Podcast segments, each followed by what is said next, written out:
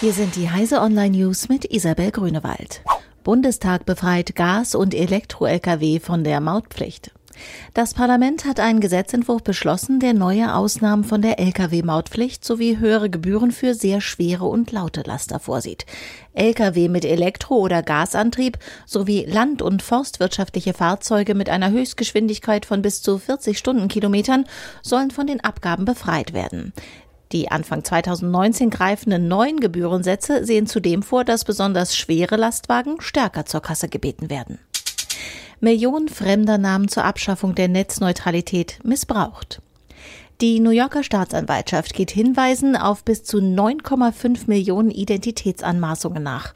Lobbyisten sollen im Verfahren zur Abschaffung der Netzneutralität Millionen Stellungnahmen eingereicht haben, wofür sie fremde Namen und Adressen missbraucht haben.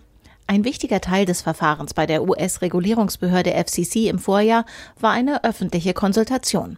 Von den 22 Millionen Stellungnahmen waren nur etwa 800.000 einzeln abgefasst, wie Forscher der Stanford-Universität festgestellt haben.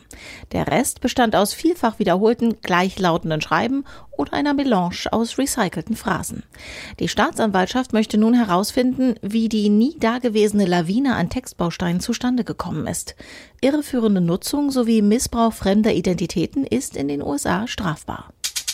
US-Behörde TSA will massenhafte Gesichtserkennung einführen.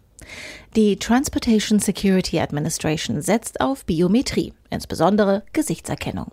Entsprechende Pläne hat die US-Behörde, die für die Sicherheit im kommerziellen Flugverkehr zuständig ist, diese Woche vorgestellt. Flugreisende sollen zunehmend anhand biometrischer Merkmale erkannt und verfolgt werden, möglichst schon von der Buchung bis zum Boarding. Kritische Lücken in Drupal gefährden ganze Websites.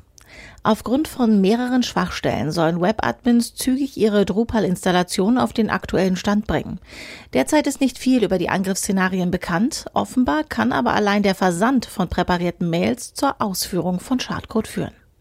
Diese und alle weiteren aktuellen Nachrichten finden Sie auf heise.de.